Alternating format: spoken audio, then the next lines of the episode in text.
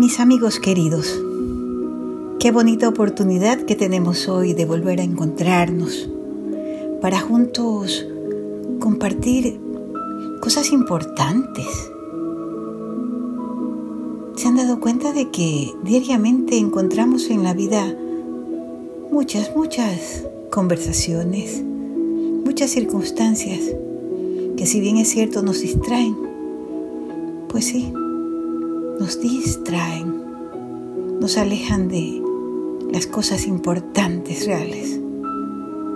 Y nosotros, gracias a este espacio, tenemos la oportunidad de recibir un rayito de luz que nos viene a alertar, nos viene a despertar de ese estado de quizá un poquito alejamiento de la realidad para hacernos poner los pies en la tierra y recordarnos cuáles son nuestros deberes como humanos, como divinos. Hoy, por ejemplo, nos visita el amor. Y ese amor viene vestido de servicio. ¿Y qué servicio?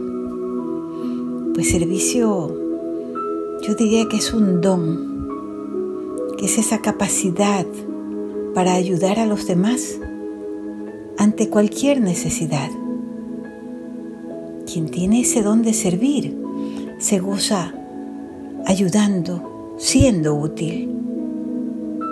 Y es que la grandeza de un hombre se demuestra en su disposición para servir. Pero ojo, Qué importante es esto. Servir, pero sin alardes, en silencio. Cuando hagamos algo por alguien, no sintamos que somos los hacedores o que soy mejor o más que el otro. Más bien demos gracias a Dios porque nos está permitiendo el privilegio de ser sus manos aquí en la tierra.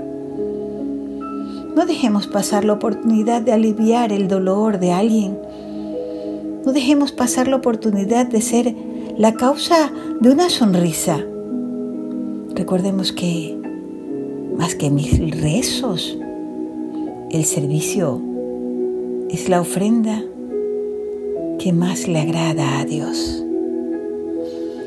Hoy les traigo una historia muy bonita que tiene por título Servicio al hombre es servicio a Dios. Y dice que hace un buen tiempo, un gran santo cristiano llegó a Jerusalén. Gentes de todos sus pueblos cercanos y lejanos iban hasta allí cada día a verlo para recibir sus bendiciones. Y en un poblado cercano vivía una anciana muy piadosa. Ella estaba tan delgada y débil, tanto que incluso moverse por su casa era muy difícil. Daba unos pocos pasos, pero apoyada en un bastón, porque caminar sola no podía. La anciana mujer desde su ventana veía cómo una larga fila de hombres, mujeres y niños todos los días pasaban hacia Jerusalén. Entonces ella se preguntaba, ¿por qué yo no voy también a Jerusalén y recibo las bendiciones de ese hombre santo antes de que yo muera?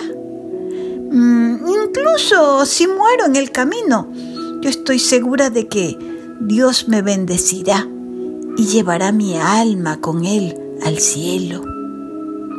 Entonces, al día siguiente, muy tempranito por la mañana, ella, acompañada de su bastón, salió de su casa y partió rumbo a Jerusalén.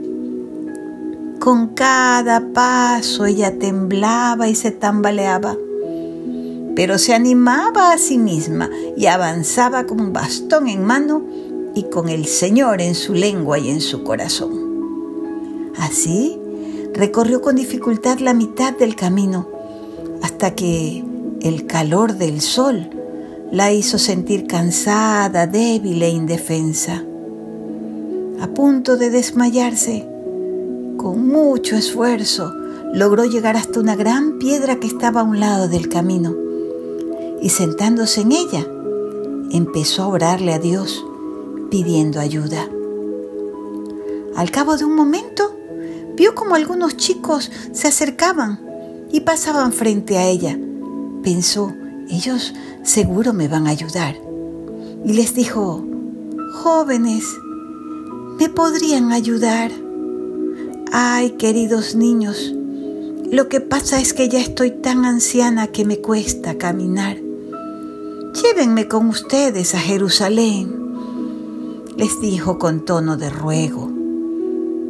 Entonces, algunos de los jóvenes la miraron con enojo. Otros la veían con sorpresa.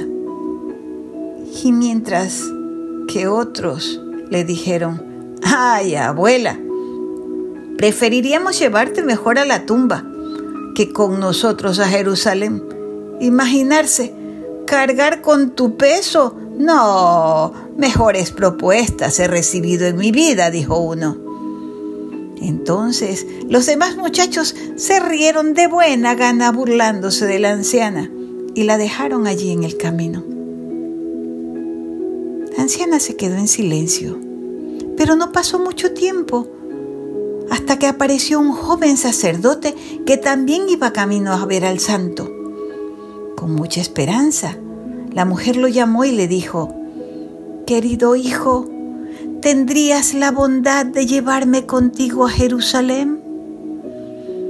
Y el bondadoso sacerdote se acercó a ella y le dijo, Claro, no te preocupes, abuelita. Ven, siéntate sobre mis hombros, agárrate de mi cabeza, allí asegúrate. Yo feliz te llevo conmigo a Jerusalén. Y emprendieron el viaje. Y todos llegaron al santo lugar. Habían miles de personas rodeando una plataforma que se levantaba un poco más en el centro. En ella se suponía que estaba sentada el gran santo. Los jóvenes, a pesar de estar cerca, no podían ver nada y por eso decidieron subirse uno en los hombros de los otros para lograr la visión del hombre santo. El primer muchacho que lo hizo entró en pánico, estaba en shock. Se esforzaba por ver y en lugar del santo en la plataforma, lo que veía era la arrugada cara de la anciana, el cabello gris de la abuela que ellos habían dejado burlada en el camino. Se frotaba los ojos una y otra vez para comprobarlo, pero al volver a mirar, se encontraba con el mismo rostro, con la misma arrugada carita que mirándolo con dulzura le sonreía. No puedo ver al santo, gritaba. En su lugar veo al viejo, a la vieja, a la abuela, a la que dejamos atrás en el camino. Estás loco, le decían los demás. Y uno a uno fueron turnándose para ver y todos se llevaron la misma sorpresa. Pero la experiencia del bondadoso sacerdote fue distinta fue especial. Él tuvo una clara y completa visión del santo justamente cuando levantó las manos para bendecirlo. Y es que toda la paz y la alegría del cielo parecía que habían entrado en su corazón. Él fue de hecho el más bendecido de todos el más feliz de todos los peregrinos que llegaron a Jerusalén ese tiempo. ¿Saben por qué? Porque Él amó a todos como niños de Dios. Amó a esa anciana tanto como amaba a Dios mismo. Porque al verla, no la vio como algo distinto, sino que vio en ese cuerpo encarnado el amor de Dios. ¿Qué les parece esta historia? Cuéntenme, ¿qué piensan ustedes? ¿por qué el sacerdote le ofreció ayuda a la anciana para llevarla a Jerusalén? ¿Qué ganó él con hacerlo? ¿Por qué los jóvenes se negaron a llevarla? ¿Y cuál fue el resultado? Supongamos que uno de ustedes es uno de esos jóvenes que se negaron a llevar a la anciana. Pero antes de que se negaran, supongamos que ustedes pasan frente a la anciana. Ella les pide ayuda. ¿Qué habrían hecho? ¿Cuál habría sido su respuesta? ¿Cuál habría sido su actitud? ¿Lo pensamos un poquito? Ojalá que esta historia nos haya dejado una huella en el corazón. Ojalá que nunca olvidemos que ayudar es un privilegio. Qué maravillosa oportunidad nos da Dios de ser sus manos. No la dejemos pasar. Por eso hoy, antes de irme, quiero agradecerles por compartir conmigo estas historias que nos hacen más conscientes de nuestros deberes como humanos, como divinos, como hijos de Dios. Con esto los dejo, con la promesa de que mañana volveremos a encontrarnos con una nueva historia, con una nueva reflexión, porque estaremos aquí con un nuevo rayito de luz. Que Dios nos bendiga. Hasta mañana, si Dios quiere.